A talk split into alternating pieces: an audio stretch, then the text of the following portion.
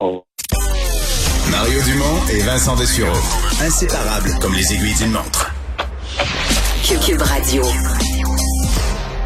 Et chaque vendredi à cette heure-ci, on s'interroge sur ce qui s'en vient pour le gala de dimanche à Star Academy. Émilie Fournier, bonjour. Allô les gars. Alors, euh, ben là, on a un mélange de, de, filles et de gars en danger. Le jeune Madelino Eloi, euh, ça va être une... Plus on avance, plus il y a de l'émotion. On connaît de plus en plus les candidats, on les a vus évoluer, on les trouve bons. Euh, c'est de plus en plus difficile d'en éliminer. Ouais, ouais, non, pour vrai, c'est une grosse semaine. On l'a vécu en quotidienne, on le vit en préparation du variété en ce moment on n'arrête pas de se dire tout le monde, je peux pas croire qu'un de ces trois-là va nous quitter. On dirait que ça fait pas de sens. Euh, je pense que Christelle l'a bien exprimé cette semaine. Et comme autant je veux rester, j'aurais de la peine de partir, mais autant je vais avoir de la peine si quelqu'un dans mes amis s'en va. Donc cette euh, franche camaraderie qui existe au sein du groupe, je pense qu'elle nous rejoint tous à la maison. Par contre, l'avantage, c'est que ça va donner un du bon show. Ça, euh, j'ai vu les répétitions justement des candidats ce matin sont en forme. Ils ont vraiment le goût de tout donner. Ça se passe. Euh, chacun a sa couleur, sa saveur. Euh, vraiment, ça va être très, très bon. Bon. Euh, et des gros numéros aussi, là, en parallèle de ça. Oui, ben on fait pas les choses à moitié. Euh, on a notre saint patron du rock québécois, Jerry Boulet, euh, qu'on intronise à notre temple de la renommée, si vous voulez. Euh, donc, il y a 50 ans, c'était le grand show d'Offenbach à l'oratoire, un show mythique, cette grande messe-là. On a décidé donc de faire un clin d'œil à Jerry, à Offenbach aussi, qui était son band, parce que sa musique est toujours aussi excellente et efficace.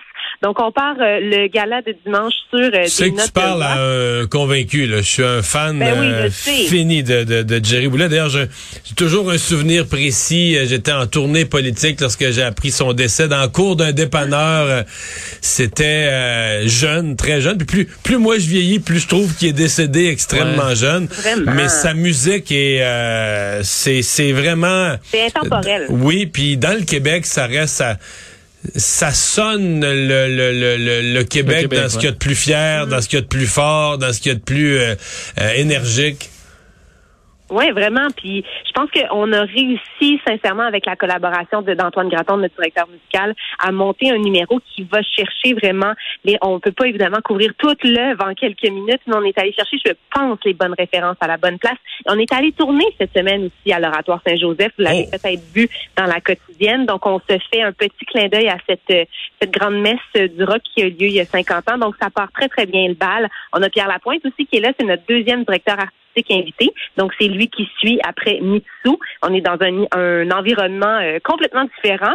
C'est comme Pierre était un peu Gatsby le Magnifique, que vous connaissez probablement euh, comme personnage, et euh, il nous invitait dans son un peu son cabaret, comme s'il organisait une grande fête chez lui. Donc, la scène se transforme un peu en cabaret jazz. Oh. le champagne est là, le piano est là. Euh, et puis, on revisite ces grands euh, classiques pop des années 80-90 en se disant que dans le fond, cette musique-là, elle est très, très bien faite et on n'a pas à bouder notre plaisir. Ouais, ça, ça va l'air assez festif comme présentation, euh, chorégraphie plus libre où la gang peut s'amuser un peu. Là. Ouais, puis en ce moment, c'est les répétitions de ce numéro-là ah. dans le studio. Et là, il y a Camélia, il y a Julien qui euh, ont décidé de faire des personnages qui vont faire un petit peu euh, compétition pendant Incognito. Oh. Donc, je vous Oh. donne euh, un petit indice. Mais oui, ce sera plus libre. Puis je pense que ça va être le fun de voir nos candidats parce que tous nos numéros sont vraiment fixés au quart de tour. Et là, c'est justement l'idée de se slacker le nœud papillon, de défaire peut-être un bouton. Le champagne nous monte à, nous monte à la tête, puis euh, on a du plaisir. Fait qu'avec le public en salle euh, aussi, ça va être super le fun. Comment va le niveau d'énergie euh, des académiciens? Je dois, je dois dire, j'ai- j'ai j'ai découvert le 24-7 là, que je suis allé voir de temps en temps Ah, sur Elix pour, pour voir en tout temps un peu ce qu'ils sont en train de faire, les académiciens. Je trouvais ça intéressant. Ma blonde fait la même chose, de vous espionner les académiciens mais euh, tant- sur Elix. Souvent, ça, on voit les pratiques, des trucs qu'on peut pas toujours voir.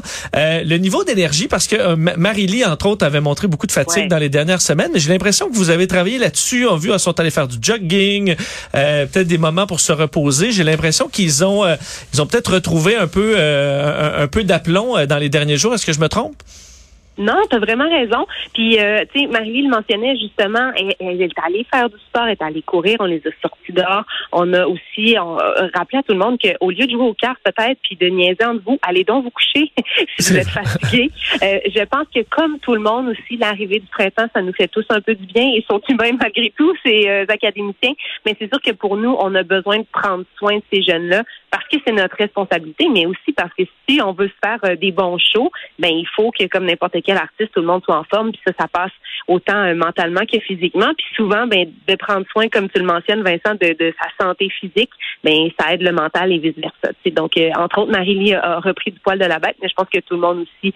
Euh, Guylaine leur avait fait un beau speech, notamment en début de semaine, en disant Hey, il en reste pas long, la gang, vous êtes chanceux là. Vous n'avez rien d'autre à faire que de vivre de votre passion en ce moment. Profitez-en. Je pense que ces paroles euh, ont eu un impact euh, chez nos jeunes. On va voir tout ça euh, dimanche soir. Émilie, merci beaucoup. À vendredi prochain. Merci. Bye bye. À la semaine prochaine.